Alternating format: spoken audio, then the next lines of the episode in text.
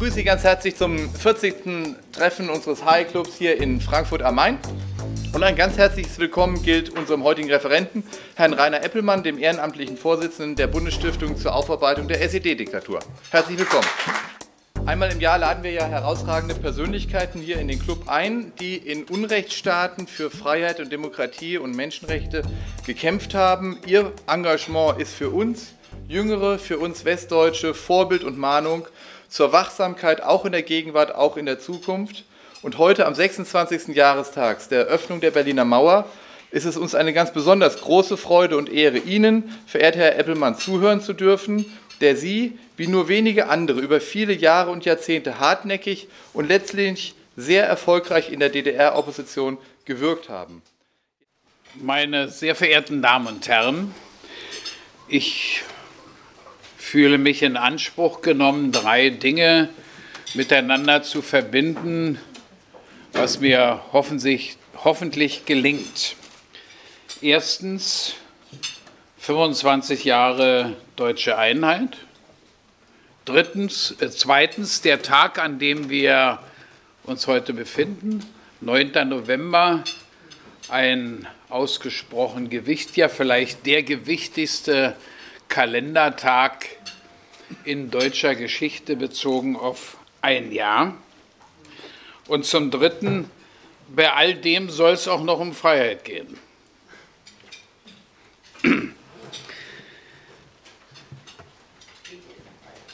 Und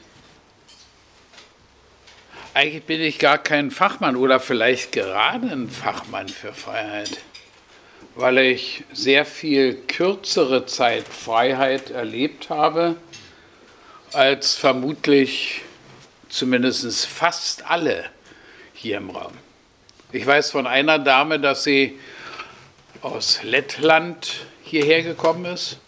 Vielleicht gibt es auch noch anderthalb, die mal Bürger der Deutschen Demokratischen Republik waren. Aber die anderen, unterstelle ich mal, kennen aus ihrem eigenen Erleben nur Demokratie. Jeden Tag nur Demokratie. Ganz alltäglich, ganz normal, alles andere wäre verwunderlich, immer nur Demokratie.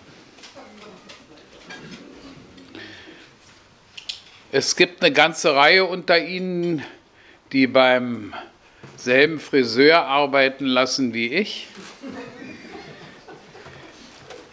Die wissen wahrscheinlich auch schon aus der Erfahrung ihres Lebens, wir Menschen sind in Gefahr.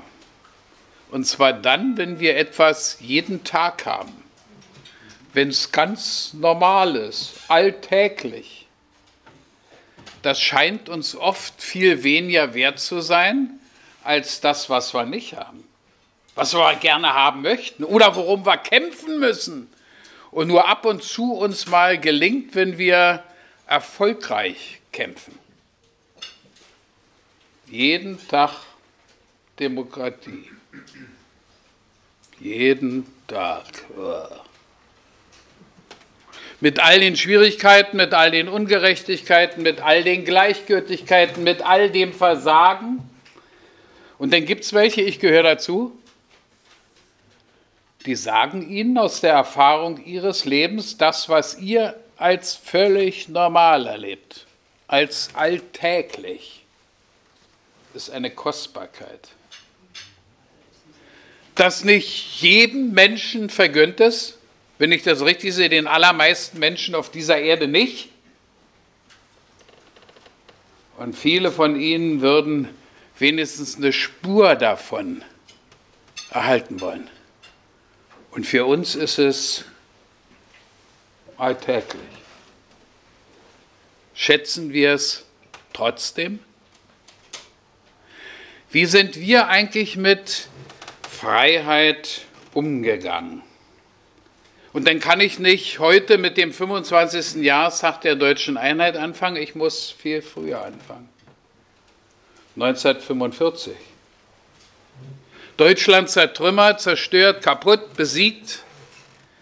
Kaum eine deutsche Familie die nicht Verwundete oder Tote zu beklagen hatte.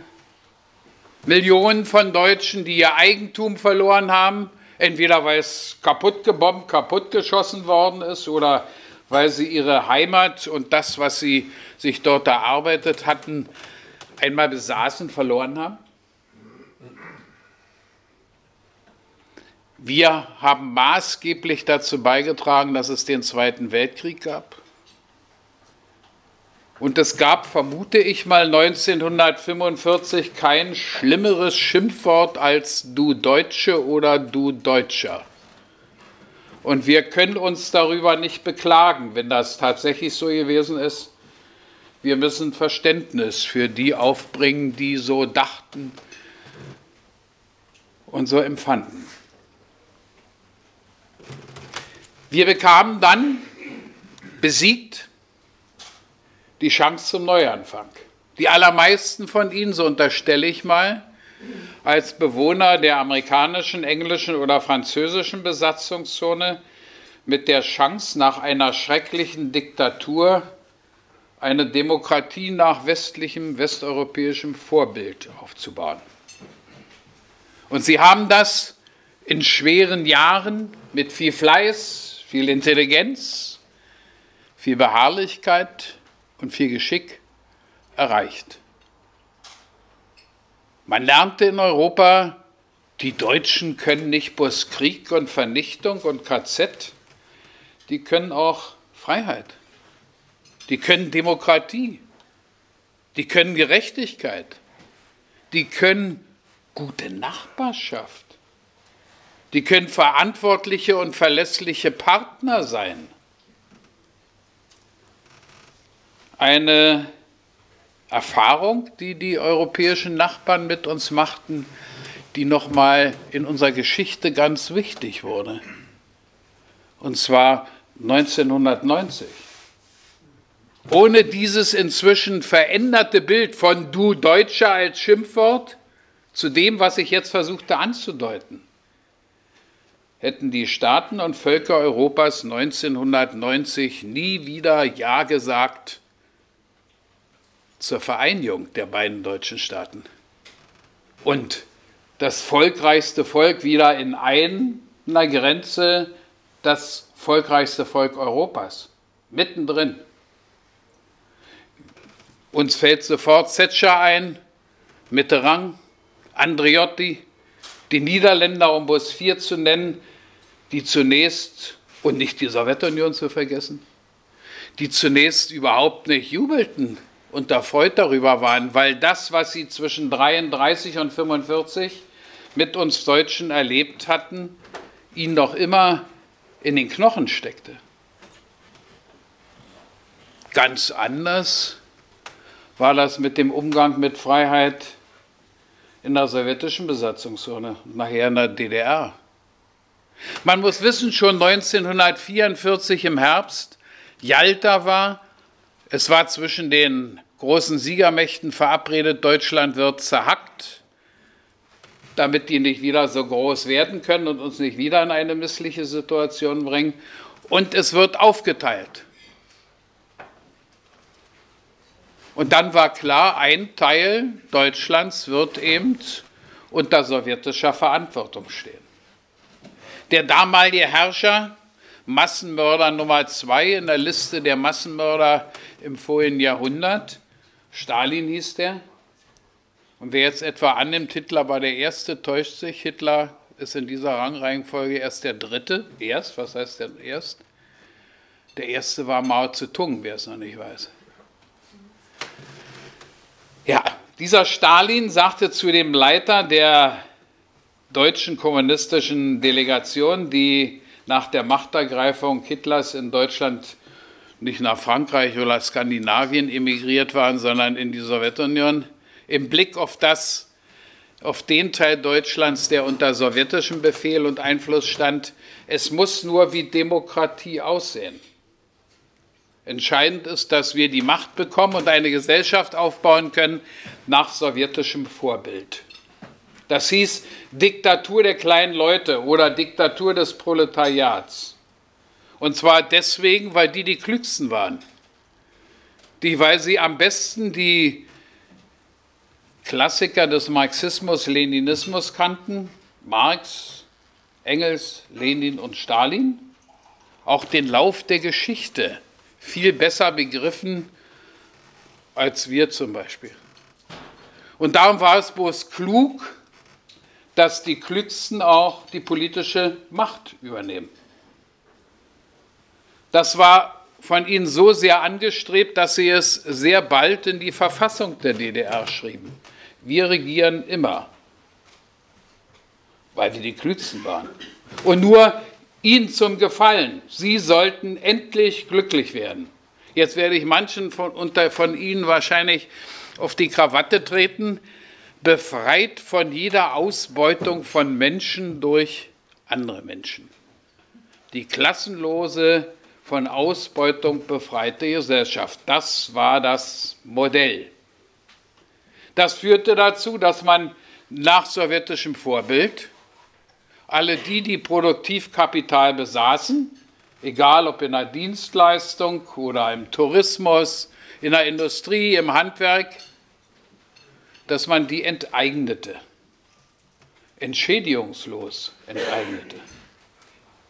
Wie werden die sich gefühlt haben, als auf einmal das, was sie sich selber erarbeitet hatten oder in ihrer Familie über viele Jahre erarbeitet worden ist oder in das sie günstig eingeheiratet hatten, dass ihnen das auf einmal nicht mehr gehörte. Wie mag es dem Bäuerlein gegangen sein oder dem Großbauern, der genötigt wurde, sein Land in eine Genossenschaft zu geben? Oder anderer LPG-Typ, landwirtschaftliche Genossenschaft heißt das, denn war es nicht bloß der Acker, sondern war es auch das Vieh. Entschädigungslos. Wie mögen die sich gefühlt haben? Wenn sie denn versuchten, ihre Freiheit in Anspruch nehmend, die Hoffnung derer in der sowjetischen Besatzungszone waren ja, wenn sie das Schreckliche von 33 bis 45 überlebt hatten, nicht grundsätzlich anders als die Hoffnung ihrer Eltern. Dass die auf einmal feststellten, ja, das hatten wir eigentlich anders erwartet. Wir wollten ernst genommen werden, wir wollten mitbestimmen. Und jetzt auf einmal wurde es ihnen mit staatlichen Gesetzen weggenommen. Wie mögen die sich gefühlt haben? Mit diesem Mangel an selbst entscheiden zu können, mit diesem Mangel an Freiheit. Ein Mensch wie Sie, ich spreche jetzt nur Ihre grauen Haare an, da haben die klugen Herren, die Herrscher der DDR gesagt, na den werden wir wahrscheinlich nicht mehr ganz verändern können. Wenn er nicht schon zu uns gehört, wird er aller Wahrscheinlichkeit nach auf dem Hintergrund seiner Lebenserfahrung nicht mehr ein treuer Anhänger und Mitgestalter unserer sozialistischen Gesellschaft werden. Wenn er nicht auffällt, na gut, dann soll er zu Ende leben. Aber all die Jüngeren, die müssen wir sofort voll haben. Da besteht noch die Chance, dass die voll auf unseren Weg einschwenken. Deswegen brauchten wir zum Beispiel die Berufstätigkeit von Mann und Frau. Wenn beide arbeiten müssen, um halbwegs vernünftigen Lebensstandard zu erzielen, ja, und sie haben Kinder, dann müssen sie die wohin gehen? Alle Kindergärten, alle Kinderkrippen, alle Schulen, alle Berufsausbildung, alle Universitäten lehrten die Lehren von Marx und Engels, Lenin und Stalin.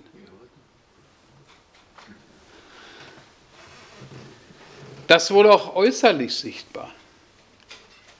Es gab nur eine Kinderorganisation, die hieß Pioniere, wenn sie in die Schule kamen, die Erstklässler, das blaue Halstuch, wenn sie drei Jahre dabei waren und sich bewährt hatten, durften sie Theelmann-Pioniere werden. Alter Stalinist, Ihnen namentlich sicher bekannt. Dann bekamen sie ein rotes Halstuch. Und wenn sie nachher in die sechste Klasse kamen, dann wartete die Freie Deutsche Jugend auf sie, die FDJ. Alle wurden politisch, ideologisch betreut von zuverlässigen Genossinnen und Genossen der Sozialistischen Einheitspartei Deutschlands. So hieß die Kommunistische Partei in der DDR nach der Zwangsvereinigung mit der SPD. Übrigens, wer da nicht so mitmachte, setzte sich der zumindest vermuteten Gefahr aus, dass man ihn für eine nicht ganz seriöse und fortschrittliche Gestalt halten musste.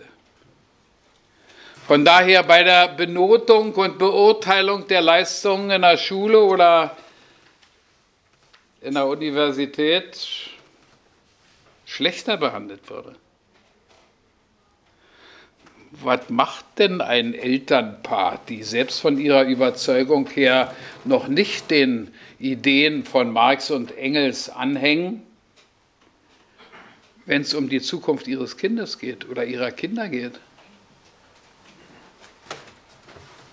Wie mögen die sich gefühlt haben, wenn sie nach außen den Eindruck vermittelt haben, sie sind mit all dem einverstanden und finden das gut?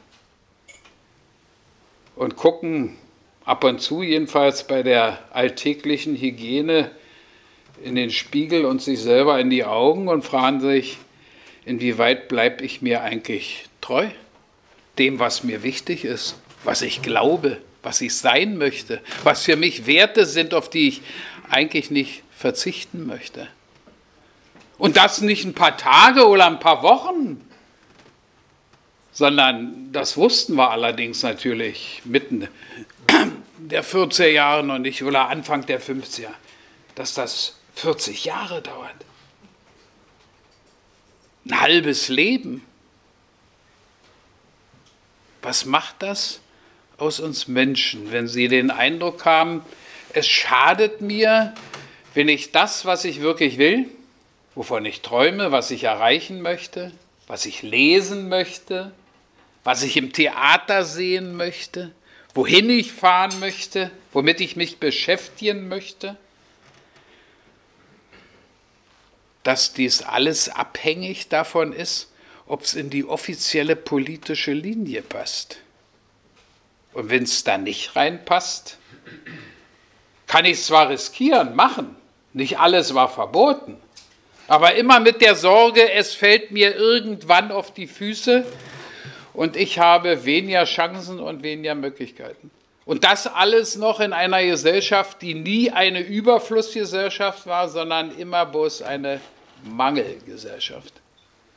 Mangel an Offenheit, Mangel an Menschlichkeit, Mangel an Freiheit, aber auch Mangel an Reisemöglichkeiten, Meinungsfreiheit, Versammlungsfreiheit, Parteien gründen zu können, wie man sich das vorstellte oder wegzuziehen, wenn man sagt, das gefällt mir auf keinen Fall. Seit 1952 ist das Wegziehen aus der DDR als Republikflucht bezeichnet worden und war ein Verbrechen. Wer dies tat, wurde eingesperrt, wenn man ihn bekam. Schon der Versuch war strafbar. Und dann kam einer der Schicksalstage der DDR. Es war der 17. Juni 1953. Fragen Sie sich selbst, ob Sie mit diesem Datum 17. Juni 1953 in der DDR noch was anzufangen wissen. Oder ob Sie sagen, keine Ahnung. Im Juni 1953 wurde der nach seinem eigenen Verständnis damals größte lebende Deutsche mit Namen Walter Ulbricht, Sie erinnern sich, das war der, der mit Stalin da 44 in Moskau saß, 65. Und die Regierung der DDR wollte ihm eine Freude machen. Und was schenkte sie ihm? Ein neues Gesetz. Alle Werktätigen der Deutschen Demokratischen Republik werden ab sofort 10,2 Prozent mehr arbeiten. Zweiter Satz dieses Gesetzes, dafür gibt es aber nicht ein Pfennig mehr Lohn oder Gehalt. Und da stellen mal, Sie alle können sich ohne viel Fantasie zu haben, vorstellen, wie glücklich da die Werktätigen gewesen sind, als sie das hörten. Einige von ihnen wussten aber in der Verfassung der DDR steht drin, wenn die Werktätigen einen berechtigten Grund zur Klage und zum Prozess haben, dann dürfen sie natürlich streiken und sich für ihre Rechte einsetzen. Das taten sie denn. Mit eigenen Plakaten, erstmals mit eigenen Plakaten. Rücknahme dieses Gesetzes, Rücktritt der Regierung, die das beschlossen hat, freie Wahlen, um eine neue Regierung zu wählen. Die von Ihnen, die in deutscher Geschichte ein bisschen bewandert sind, Nachkriegsgeschichte, die wissen, die Antwort gaben sowjetische Panzer auf den Hilferuf dieser Regierung, die eigentlich angetreten war, um eine Politik für die kleinen Leute zu machen. Letztlich das Paradies für alle Arbeiter und alle Bauern. Am Ende dieses Tages waren über 100 tot, Tausende eingesperrt. Das wurden in den nächsten Tagen und Wochen immer mehr. 123 sind standrechtlich erschossen worden. Die haben nicht mal eine Gerichtsverhandlung gekriegt. Und die letzten von den Streikenden, die verurteilt worden sind, sind Mitte der 70er Jahre wieder rausgekommen. Das heißt 20 Jahre später. Bei mir zu Hause hängt in der Wohnung ein Spruch. Es hat mich eine zeitweise, hat mich zeitweise juckt in der DDR, diesen Spruch in meinem Trabant reinzukleben, mit der Schrift nach außen und spazieren zu fahren. Das war ein Spruch, von einem brandenburgischen Kurfürsten aus dem 17. Jahrhundert. Und der konnte das offensichtlich ungestraft sagen. Da stand drauf, es ist dem Untertanen untersagt, mit seiner beschränkten Einsicht die Handlungen der Obrigkeit zu kritisieren. Feudalismus, sagen wir heute. Dafür sind aber die Streikenden am 17. Juni 1953, also Ende des vorigen oder Mitte des vorigen Jahrhunderts, genau mit diesem Anspruch bestraft worden für 20 Jahre Knast. Also spätestens da ist für viele die Hoffnung weg gewesen, vergleichbare Chancen zu haben wie die Menschen in Hessen oder Rheinland-Pfalz oder Bayern oder Schleswig-Holstein. Alleine vom 17. Juni 1953 bis zum Sommer 1961 begingen 2,2 Millionen DDR-Bürger das Verbrechen, die Deutsche Demokratische Republik zu verlassen. Da dies aber mit Strafe bewährt war, mussten sie alle heimlich gehen. Man konnte also keinen Möbelwagen bestellen aussuchen, was man mitnehmen will in seine neue Heimat und den Rest denn verkaufen, verschenken, zum Sperrmüll bringen. Was macht man mit seinem Haus? Mit dem, was man besaß? Konnte man erstens nicht mitnehmen, zweitens nicht verkaufen und drittens nicht verschenken weil man, sollte die Flucht gelingen, man natürlich diejenigen in Gefahr brachte, die das jetzt hatten, obwohl man weg war. Denen dürfte es sehr schwer fallen zu beweisen, dass sie nicht davon gewusst haben, dass die anderen die DDR verlassen wollten. Und dann wäre man wegen Mithilfe ebenfalls eingesperrt worden. Das heißt also, man ging, und das machten eben diese 2,3 Millionen. Sie ging in dem Bewusstsein, du musst heimlich gehen, du kannst nichts mitnehmen. Manche haben sich nicht mal getraut, in der Aktentasche Zeugnisse oder Diplome mitzunehmen, weil sie wussten, sie müssen auf dem Weg von Ostberlin nach Westberlin durch die Kontrolle. Die konnten nicht in alle Taschen reingucken, aber ich weiß doch vorher nicht, ob sie in meine nicht reingucken. Und dann komme ich aus Erfurt, das beweist mein Ausweis. Und ich habe die je nach dem Westen rüber, aber nicht bloß um mir einen Bückling zu kaufen, sondern ich habe die ganze Tasche voller Zeugnisse. Na, da brauchst du nicht mehr zu sagen, warum du in den Westen willst. Alles zurücklassen. Mit dem Risiko, wenn du erwischt wirst, wirst du eingesperrt. Und du darfst nie wiederkommen. Du könntest dir vorstellen, Frankfurt am Main ist ja so schrecklich. Was ich mir da gedacht habe, ist ja ganz anders. Ich gehe doch lieber wieder nach Erfurt zurück. Da wirst du trotzdem eingesperrt, weil du abgehauen warst. Das alles haben in diesen acht Jahren 2,2 Millionen gemacht. Und die ganze Zahl sollten Sie auch mal hören, vom Ende des Zweiten Weltkrieges bis zum Ende der DDR fast 4 Millionen. Und wenn Sie nun spätestens eine Ahnung davon haben, unter welchen Bedingungen die gehen mussten, die da gegangen sind, können Sie sich vorstellen, dass diejenigen, die sich das quälen, Tage, Wochen, Monate lang, Jahre lang manche, überlegt haben und dann entweder Ja oder Nein entschieden haben, dass da mindestens noch mal eine genauso große Zahl das überlegt hat und dann aber gesagt hat, der Preis ist mir zu hoch oder das Risiko ist mir zu groß. Acht von 17 Millionen.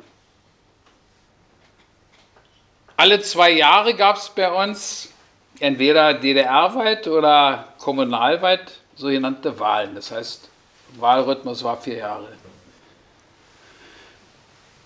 Da ging nach den veröffentlichten Wahlergebnissen fast 100 Prozent der Bürger hin, weil sie sonst nämlich geschleppt wurden, in Anführungsstrichen. Das klingelte ein paar Mal am Tag. Sie sind immer noch nicht wählen gegangen. Sind Sie etwa nicht für den Frieden? was machst du denn?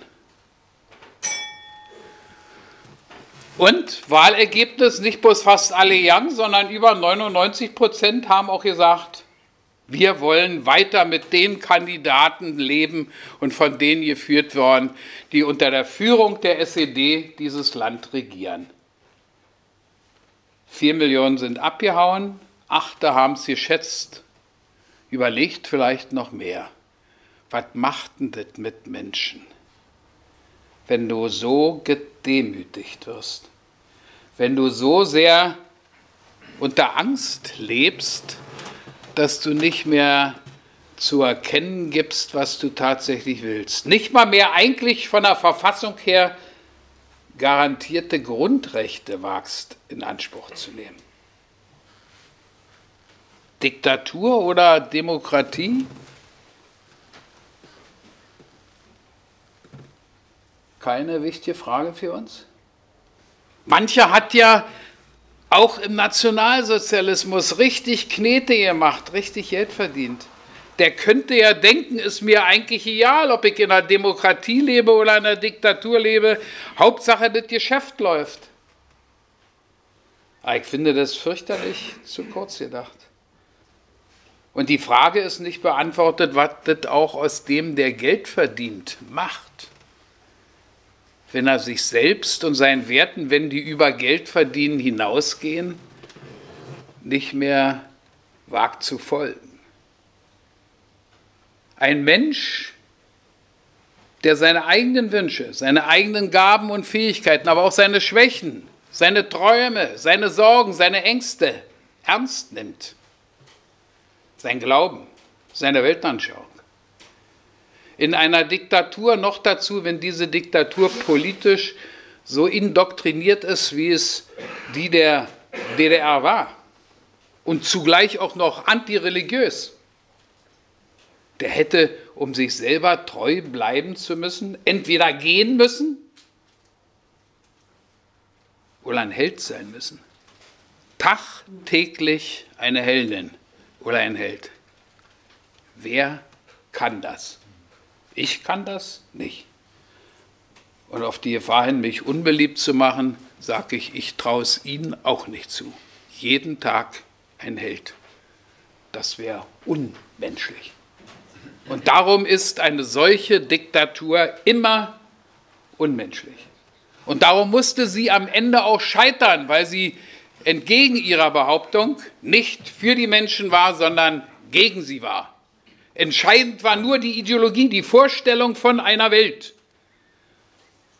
Ob die Menschen das wollten, ob sie dazu geeignet waren, spielte keine Rolle. Übrigens, wenn ich das richtig sehe, ist die DDR nicht die einzige Gesellschaft gewesen, die an dieser entscheidenden Frage gescheitert ist und fürchterlich versagt hat.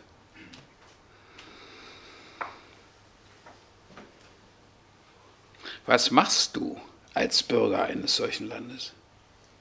Wenn du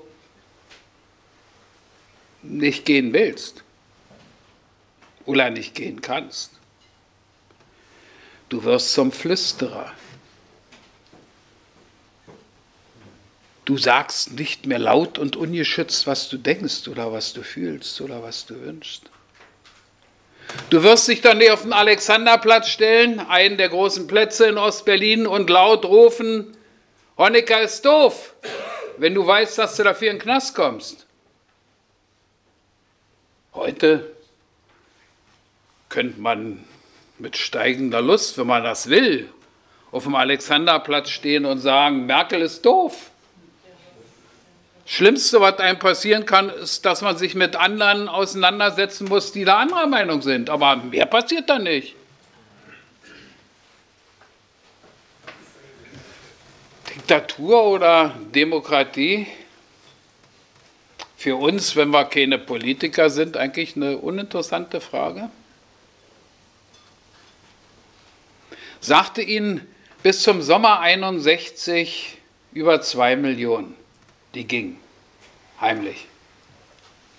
Zuletzt in den ersten Monaten des Jahres 1961 15.000 jeden Monat. Und jetzt bekamen die Regierenden in der DDR immer mehr kalte Füße, weil sie rein rechnerisch natürlich ausrechnen konnten, wann sie alleine da sind und kein Volk mehr haben. Und da haben sie Khrushchev bekniet, der war inzwischen der Nachfolger auf dem Posten von Stalin gewesen. Und der wollte zunächst nicht. Denn diese deutsche demokratische Republik sollte das Schaufenster für sie sein oder ihre Eltern. Da sollte eine neue, von Ausbeutung freie Gesellschaft aufgebaut werden. Und sie sollten glänzende Augen kriegen, wenn sie in dieses Schaufenster schauen und sollten sagen, das möchten wir auch haben. Wir treiben jetzt die Revolution bis an den Atlantik. Und jetzt kommt der Ulbricht an und sagt, zumachen.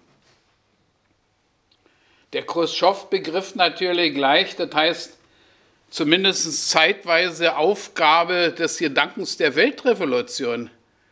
Wenn wir unser Schaufenster zumauern, als die ihm denn aber die nackten Zahlen auf den Tisch packten, hat er zugestimmt.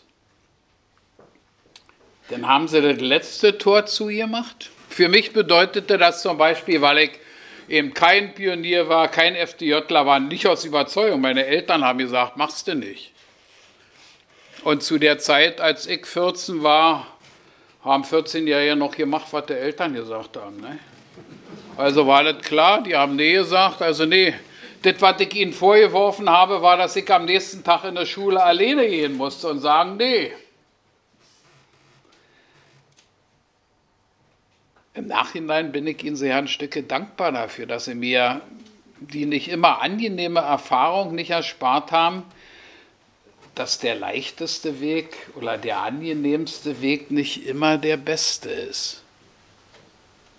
Und nun war alle zu. Jetzt ging es tatsächlich um Leben und Tod. Nicht bloß um Zurücklassen von allem und eventuell bei der Kontrolle erwischt zu werden. Manche haben gedacht, meine Eltern auch, das dauert nicht so lange, das schafft die DDR ja nicht. Und der Westen wird sich das nicht gefallen lassen. 14 Tage später ist der erste, vermutlich jünger als Sie, erschossen worden weil er versuchte. Allein in Berlin knapp 150, die wir sicher wissen. Rund 1000 an der innerdeutschen Grenze. Wie viel in der Ostsee ertrunken sind bei dem Versuch, mit Luftmatratze, Bötchen oder schwimmend in Westen zu kommen, ist uns nicht bekannt. Wie viele Menschen bei dem Versuch gekriegt worden sind, eingesperrt worden sind, oft über viele Jahre. eine insgesamt sicher ungeheuerliche Zahl von Jahren die Leute im Knast gesessen haben, weil sie anders leben wollten. Nichts anderes. Das war das einzige Verbrechen. Margot Honecker sagte vor wenigen Wochen, na die Dummchen, die haben doch gewusst, was ihnen passiert. Diktatur oder Demokratie? Kein Unterschied für normale Menschen? Und jetzt hatten wir das wahnsinnige Glück, dass kein anderes Volk im Herrschaftsgebiet der Sowjetunion hatte. Es gab zwei Deutschlands. Das heißt, sie sprachen im Großen und Ganzen, abgesehen von ein paar Wörtern, sie sagen eben immer noch Engel, wir lernten Jahresendpüppchen oder Flügelpüppchen. Oder bei Ihnen hieß das Brathähnchen und das konnten wir natürlich nicht auch Brathähnchen nennen, sondern bei uns hieß das Bräuler. Aber ansonsten eine Sprache. Und das heißt, wir Eingesperrten wanderten jeden Abend aus. Jeden Abend. Bis auf diejenigen, die, denen, denen das verboten worden ist, denen mit Karriereverzicht gedroht worden ist. Stasi, Polizei, Grenzschutz, Zoll, Armee. Oder diejenigen, die aus technischen Gründen nicht ausreisen konnten. Das waren die in Dresden, die lebten umrankt von Bergen und die auf Rügen. Die konnten ARD und ZDF viele Jahre nicht schauen. Die bezeichneten sich denn selber auch tief traurig als Bewohner des Tales der Ahnungslosen. Die anderen wanderten aus zu ihnen oder zu ihren Eltern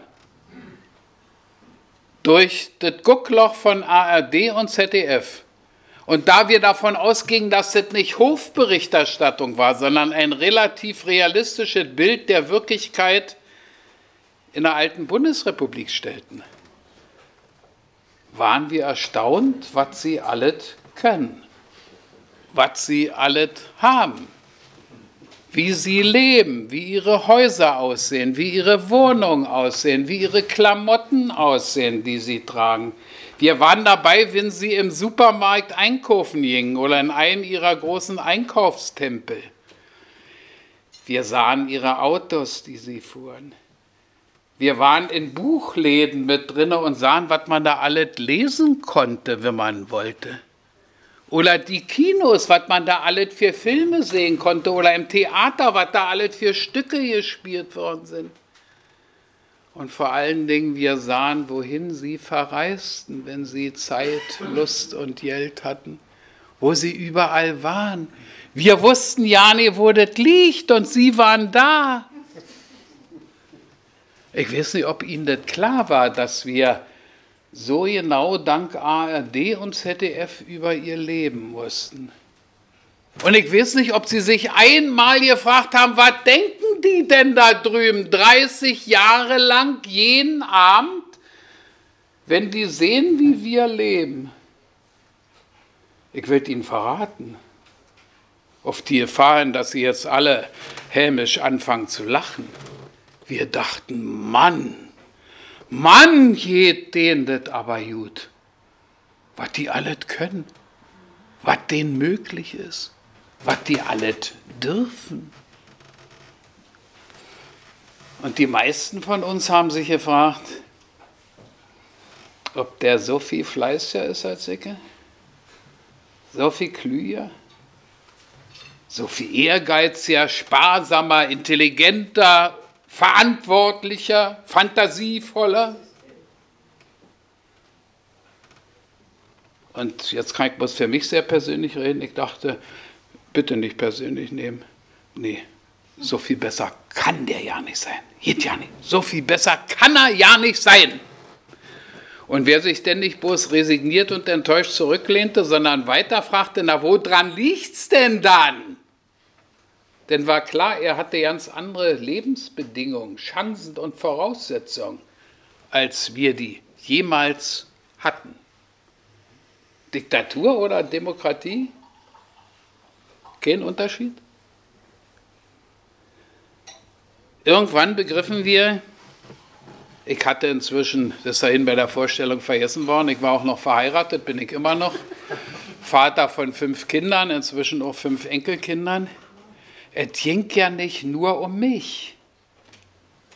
Es ging ja auch um die, die, wo ich selber mit dazu beigetragen habe, dass es sie gibt. Und dann durfte mir nicht ganz egal sein, was für Lebenschancen und Möglichkeiten die mal haben. Und dann kamen die Raketenjahre, da begannen wir auf einmal festzustellen, sie, die für uns fast im Schlaraffenland lebten, die gehen auf die Straße und protestieren und sagen, Schluss, es gibt mindestens einen Punkt in der Politik, den wollen wir anders sehen. Und Honecker mischte sich da gleich ein, der war inzwischen Nachfolger von Ulbricht geworden und sagte, jawohl, die haben da recht, die da in Bonn auf der Wiese stehen. Dieses Teufelszeug Pershing und Cruise Missile muss weg. Merken Sie, was er vergessen hat? SS-20, ja. Das waren seiner Meinung nach offensichtlich Friedenstauben. Und da begriffen wir, wenn das sinnvoll werden soll mit diesen Abrüstungsverhandlungen, dann muss es auch bei uns Leute geben, die sagen, da muss was passieren. Und dann gab es in dem einzigen Bereich, in dem dies möglich war, die Gründung von sogenannten Friedenskreisen oder nachher Ökologiekreisen oder Menschenrechtsgruppen. Und nicht Menschenrechte, wie ist das in Südamerika oder Südafrika oder in Chile, sondern wie ist das mit der Einhaltung der Menschenrechte in der DDR? Und der einzige Raum, in dem das möglich war, ist der Raum der Kirchen gewesen. Das waren die beiden einzigen Großorganisationen, die nicht zu 100 Prozent zu kontrollieren waren und die so ein Stück weit Probierfelder für Demokratie in der DDR waren. Die einzigen freien Wahlen, die es in der DDR gab, waren die Wahlen zu den Gemeindekirchenräten zum Beispiel. Und in den Kreisen, in denen man dann zusammensah, traute man sich auch sein Flüstern zumindest zeitweise abzulegen und sicher nicht alle zu sagen, sich nicht total auszuliefern, aber Dinge zu sagen, die, über die man sonst möglicherweise nur in der Familie sprach oder im engen Freundeskreis. Und wir wissen heute aus Teilen von Stasi-Akten, die nicht vernichtet worden sind, dass selbst diese scheinbar sicheren Kreise, Freunde oder Familie, von Stasi missbraucht wurden. Das ging bis hin, dass Ehepartner sich gegenseitig ja, verrieten. Am Ende der DDR waren das vielleicht 1000, so zählte jedenfalls die Staatssicherheit, sogenannte Aktivisten, für die sie auch schon, wenn es ganz ernst geworden wäre, Lager eingerichtet hatten. Sie haben es nicht gemacht. Erstens, weil sie überrollt wurden von, von auf dem Anwachsen dieser Zahlen. Und zwar in dem Augenblick, als diejenigen, die aus, nur noch ausreisen wollten. Und wir, die wir gesagt haben, wir wollen aus welchen Gründen auch immer hier bleiben, aber wir wollen dieses Land verändern, als wir uns verbündeten. Und dann kam es aus den Kirchen heraus zu gewaltfreien Demonstrationen, bei denen insgesamt wagt man eine Schätzung, zweieinhalb Millionen DDR-Bürger wenigstens einmal bei einer öffentlichen Veranstaltung dabei waren, die im Verruf stand, eine konterrevolutionäre Veranstaltung zu sein. Das heißt, sie gaben also zu erkennen, ich bin mit dem nicht mehr einverstanden, was in diesem Land passierte. Das waren Menschen, die ihre Stimme wiederfanden, sich auf einem Weg der Selbstbefreiung befanden.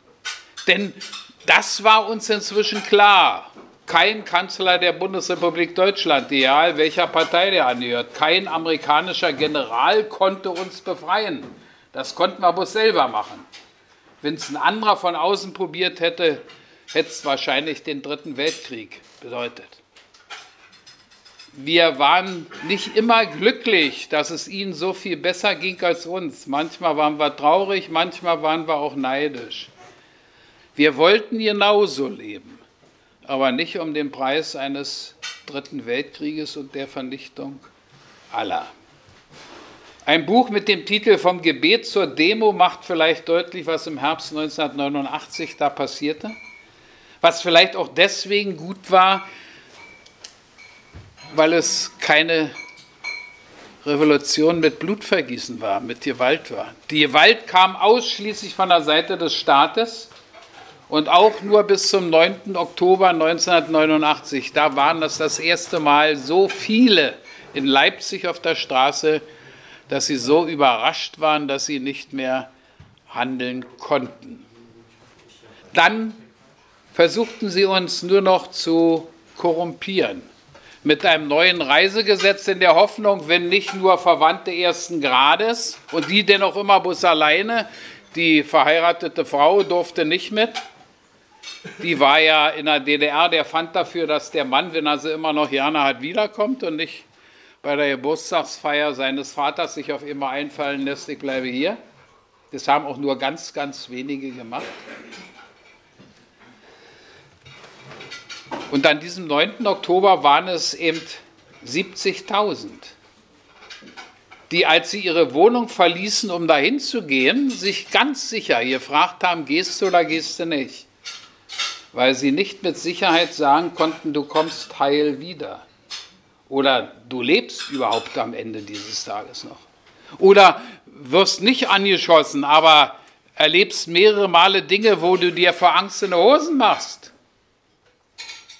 Und die sagt, das kann ich nicht, das will ich nicht. Und es kamen nicht die nur befürchteten 30.000, sondern 70.000. Und da waren sie ausgehebelt. Und da sie sich außerdem in ungeheuren finanziellen Schwierigkeiten befanden, sie waren nicht mehr, mehr in der Lage, die Zinsen ihrer Schulden zu bezahlen. Und Herr Schürer, der Leiter der staatlichen Plankommission, hat ihn auf Befragen dann unter Krenz mitgeteilt, Sie müssten den Lebensstandard der DDR-Bevölkerung von einem Tag auf den anderen um ein Drittel abkürzen, um wenigstens die Zinsen wieder bezahlen zu können. Da war ihnen klar, dann ist dieses Land unregierbar. Dann sind sie zu Gorbatschow und wollten von dem das Geld haben, der machte so und sagte außerdem, weiß ich nicht, wie lange ich noch regiere, geht nicht. Es gibt nur einen, der ihnen helfen kann. Und das ist der Kanzler der Bundesrepublik Deutschland. Und so klug sind sie dann zum Glück für uns alle gewesen, dass sie nicht wie Adolf Hitler meinten, wenn ich draufgehen muss, dann können sie alle draufgehen, sondern sie waren handlungsunfähig. Die Panzer und die militärische Gewalt haben sie gehabt, keine, keine Frage. Aber sie haben nicht gewusst, was sie mit dem Friedhof hinterher hätten machen sollen. Die haben ungeheures Glück gehabt. Dazu kommt dann der 9. November mit Herrn Schabowski, der vor einer knappen Woche gestorben ist, der zum Glück laut sagen konnte, was nicht stimmte, weil er es selber nicht besser wusste. Was aber dazu führte, dass an dem Abend, ich höre gleich auf, dass an dem Abend Zehntausende von Berlinern hingingen und sagten, wenn der Schabowski, Mitglied des Politbüros, gesagt hat, ab sofort dann wollen wir gleich. Und als wir da hinkamen, ich bin da dabei gewesen, in der Bornholmer Straße, war der Schlachtbaum unten. Da standen aber schon 200 oder so, die alle keine Koffer bei hatten, offensichtlich keine Reisedokumente. Die riefen immer, na nun mach doch mal auf, der Schabowski hat doch gesagt, wir dürfen rüber. Und es wurden immer mehr, es wurden immer mehr. Und dann blieb denen in ihrer Hilflosigkeit, sie haben ja keinen anderen Befehl, keinen Hinweis, gar nichts gekriegt, haben sie diesem Druck der Zehntausenden nachgegeben. Also nicht, dass sie sagen, danke Schabowski oder danke Egon Krenz, dass sie da keine Panzer losgeschickt haben. Sie waren völlig überfordert, handlungsunfähig. Zum Glück sind sie auch nicht auf den Gedanken gekommen, den Oberkommandierenden der Westgruppe der sowjetischen Streitkräfte in Wünsdorf bei Berlin um brüderliche Hilfe zu bitten. Der hätte nach eigener Aussage auch gegen das Wort von Gorbatschow, Ende der Brezhnev-Doktrin, der hätte seine Panzer geschickt. Das haben sie nicht gemacht, sie waren tatsächlich handlungsunfähig. Der Grenz, der damals schon die Macht hatte, der war ihm tatsächlich nur ein Funktionär. Wenn Honecker da noch an der Macht gewesen wäre, bin ich überzeugt davon, der hätte die gerufen. Und dann wäre alles anders gelaufen. Aber Krenz war nicht mal dazu in der Lage und als Gorbatschow ihn zwei Tage später anruft und um Aufklärung bat, was denn nur ist, am 11. November, sagte Krenz zu Gorbatschow wörtlich, Genosse Gorbatschow, machen Sie sich keine Unruhe, wir haben alles im Griff. Der BND meinte allerdings auch, dass das, was da am 9. November passierte, der Befreiungsschlag der DDR-Regierung gewesen sei und nun würde sie gefestigt sich weiter gut entwickeln. Ein Hoch der Anerkennung auf diese Informanten des Bundesnachrichtendienstes. Heute, letzter Satz, heute sind wir in der großen Schwierigkeit, dass wir nicht mehr das Schimpfwort der Welt sind, sondern alle zu uns wollen.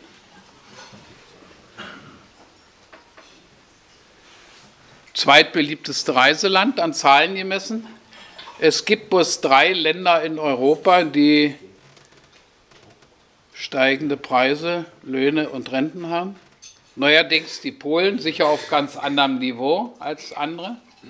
An zweiter Stelle der ökonomische Riese Malta, dem die EU glänzend bekommen muss. Und raten Sie mal, wer an erster Stelle ist. Und raten Sie mal, warum die, die Krieg haben zu Hause oder die hungern oder die keine Perspektive sehen, warum die nicht in eine Saalzone auswandern oder nach Bangladesch, sondern zu uns. Warum wohl? Wir werden dieses Problem lösen müssen. Das werden wir heute Abend nicht lösen. Aber ich glaube, die Debatte darüber, wie stellen wir uns diesem Problem, wann wagen wir endlich auch öffentlich uns dazu zu bekennen, dass wir ein Einwanderungsland sind und denn also auch eine entsprechende Gesetzgebung brauchen, die uns die Möglichkeit lässt, unser Land weiterentwickeln zu können, ohne dass wir den anderen haben, wir saufen alle ab. Das ist die Frage, die wir stellen müssen. Dafür sind wir aber alle gefordert. Eine Demokratie ist viel komplizierter als eine Diktatur. Eine Diktatur kann über eine längere Zeit selbst dann, selbst dann scheinbar funktionieren. Unmenschlich, jawohl, aber kann funktionieren. Wenn da 20 sagen, erstens, zweitens, drittens, und so wird es gemacht.